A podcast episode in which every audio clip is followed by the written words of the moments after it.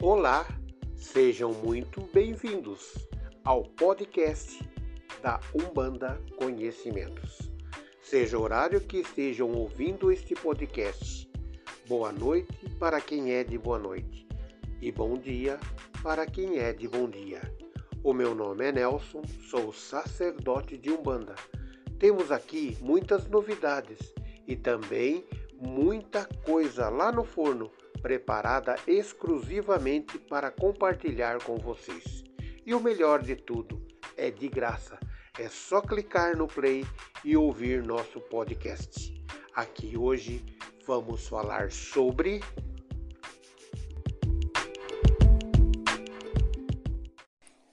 mediunidade responsável.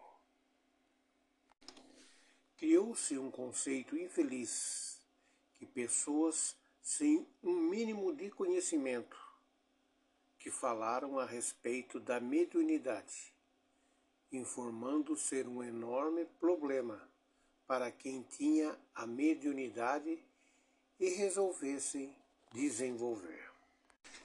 A partir daí, esta informação errônea passou a provocar medo nas pessoas de fazer o desenvolvimento mediúnico.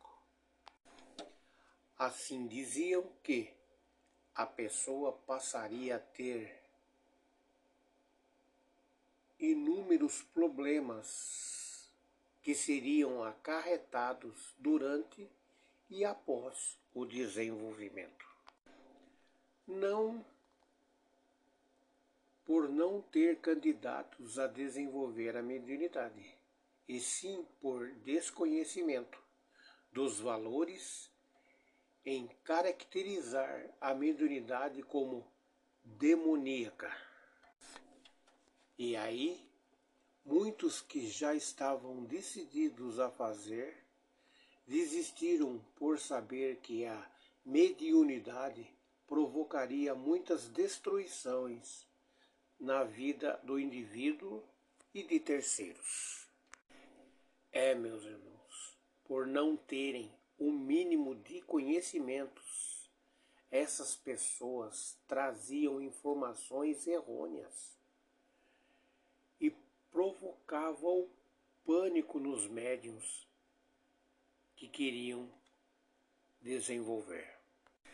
Entendam que, em um livro de Joana de Angeli, diz que a mediunidade é uma faculdade neutra, por meio da qual se comunica com bons, como também com maus espíritos, ocorrendo formosos ou aflitivos fenômenos de variados conteúdos, que a mediunidade trazeria dores tanto no ato do momento da incorporação e até mesmo acompanharia em seu dia a dia.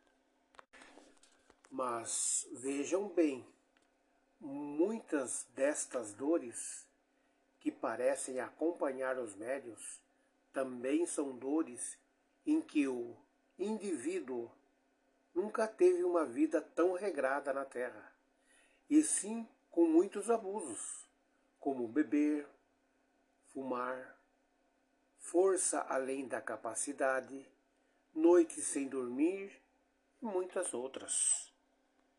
Então não seria totalmente culpa da entidade, na é verdade. E se caso a pessoa decidisse a desenvolver a mediunidade, teria que reparar danos provocados a outras pessoas em funções de seus atos.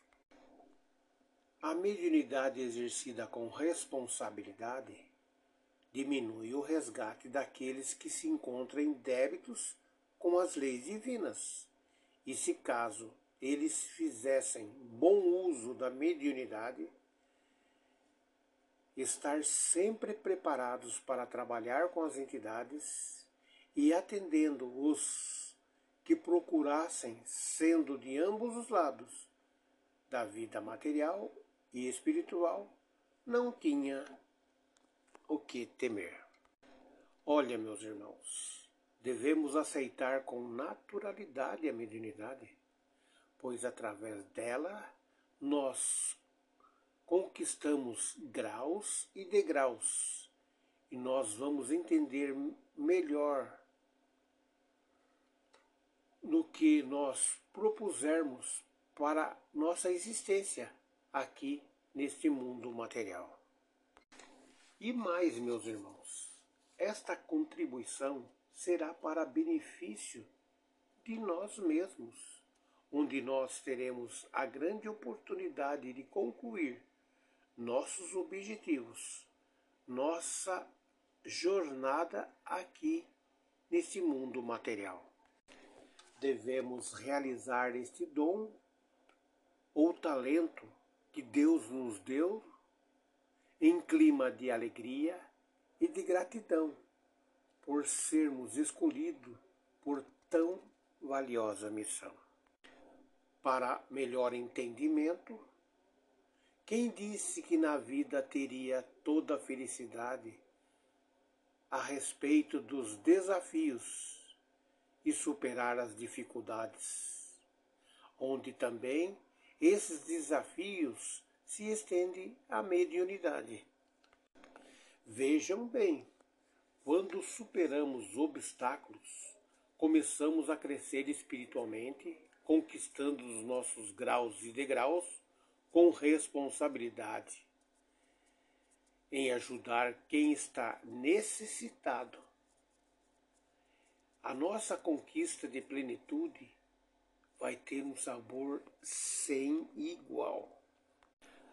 A alegria de um trabalho bem concluído, em ver que as pessoas que ali estavam procurando por cura, por restauração de um casamento, pela reconstrução da família, nossa, isso não tem preço.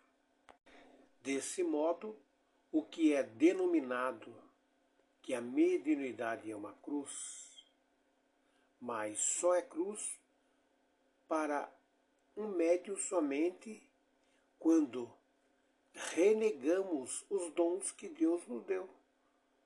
Com amor, amor este para nos ajudar a vencer cada obstáculo. E mais, no que viemos resgatar aqui na nossa existência. Por isso, meus irmãos, faça com amor este dom e desenvolva a sua mediunidade quando for convocado. É o dever de todo aquele que for convocado e isso é tão importante para seu crescimento espiritual. Vejam bem, meus irmãos, você nesse ato será uma ponte entre as dimensões físicas e espirituais e também estar junto das entidades que os escolheram e estando juntos para resgatar o que propuseram quando resolver estar ali trabalhando em prol dos mais necessitados. Você terá também toda a simpatia das entidades, que são espíritos nobres e afins, que passam a auxiliar, a defender, a cuidar de seus protegidos em todos os passos da sua vida. Ao exercício do desenvolvimento mediúnico saudável, e responsável, faça-o sem pressa. Nunca fique com dúvidas, seja o chato dos porquês dos porquês. E assim será um grande médium dentro desta mediunidade que é tão criticada, desconhecida por muitos e ensinadas pelos que pouco sabem. Procure estudar, se aprofundar nas entrelinhas, nas observações em torno de quem você é, dos teus objetivos essenciais, das tuas reações em relação aos acontecimentos existenciais. Te conheça a fim de te identificar com a própria realidade. E mediante a tudo isso, meus irmãos, você perceberás as influências das entidades que te escolheram. Poderá filtrá-las, conhecer todas a dedo, tendo uma experiência única com elas e em seus trabalhos. Se dedique com entusiasmo nos estudos e nas giras de desenvolvimentos, ampliando o conhecimento em torno das orientações das entidades, nas orientações de pais e mães no santo. Como disse, meus irmãos, não fique com dúvidas. Sanar todas elas de uma vez por todas. Tenha paciência e pensamentos positivos, que tudo dará certo. Também, meus irmãos, procure saber quem é esse condutor, pai ou mãe no santo, que te conduzirá ao exercício de desenvolvimento da sua mediunidade. A índole conta muito nesta hora, para não aprender tudo errado e ter que recomeçar, recomeçar, recomeçar. Tudo que você fizer de bem ao próximo, que na lei da Umbanda diz, dai de graça o que de graça veio a ti, unidos as entidades como uma parceria, tenha certeza, meus irmãos, que a você o bem também chegará. Não fique colocando obstáculos sempre que for enfrentar o desconhecido. Quando for chamado, vá em frente. E como eu disse, faça com amor, porque o, o beneficiário é você também. Quem vê esse diamante cada vez mais lapidado, com um brilho sem igual, Lembrar daquela pessoa que chegou ali no templo toda machucada, toda ferida, e ver no que tão grande se tornou, será exemplo para os novos, para os novos médiums que chegaram ali tão assustados. Que foi aquela dor aquele sofrimento que lhe trouxe aqui para ser curado, restaurado e mais, trabalhando, fazendo o bem, sem olhar a quem. Mediunidade, meus irmãos, é bênção. Fluia com alegria, ajudando sempre. Allan Kardec, no livro dos médiuns, fala que assume a responsabilidade. Allan Kardec, no livro dos Médiuns, fala que assume a responsabilidade de viver dentro dos padrões nos conhecimentos propostos pelas leis divinas, colhendo os frutos que você plantou lá atrás. Bendito seja todo ser que, sendo agraciado pelos dons divinos, pelos dons da mediunidade, passando por todos os preceitos e preconceitos. Seja cada vez mais abençoado por Deus e que cada vez mais alcance seus graus e degraus em prol do seu crescimento espiritual. Assim como os olhos nos põe em relação com o mundo visível, a mediunidade nos liga ao invisível. Todo aquele que sente, num grau qualquer, a influência dos espíritos é por este fato um médium. Essa faculdade é inerente ao homem. Não constitui, portanto, um privilégio exclusivo. Por isso mesmo, raras são as pessoas que dela não possuem algum rudimentos. Pode, pois, dizer que todos são mais ou menos médios. Todavia, usualmente, assim só se qualificam aqueles em que a faculdade mediúnica se mostra bem caracterizada e se traduz por efeitos patentes de certa intensidade, o que então depende de uma organização mais ou menos sensitiva. E de notar-se, além disso, que essa faculdade não se revela da mesma maneira em todos. Geralmente, os médiums têm uma aptidão especial para o fenômeno desta ou daquela ordem, de onde resulta que formam tantas variedades quantas são as espécies de manifestações. Então, meus irmãos, quando forem chamados, quando também sentirem no teu coração, vai e faça sem medo.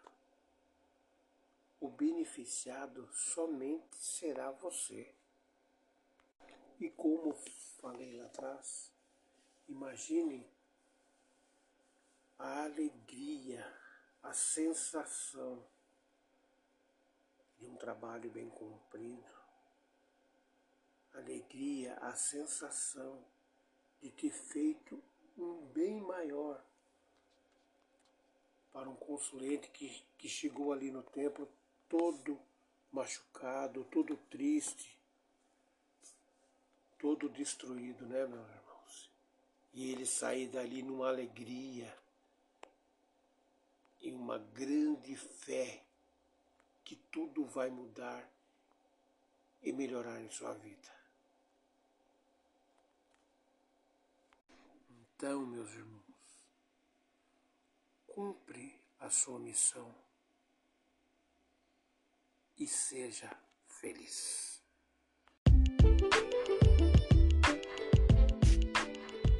Espero que vocês tenham gostado e satisfeito as suas curiosidades e dúvidas. Espero vocês numa próxima oportunidade aqui no podcast da Umbanda Conhecimentos. Que Pai Oxalá abençoe a todos. Gratidão. Axé.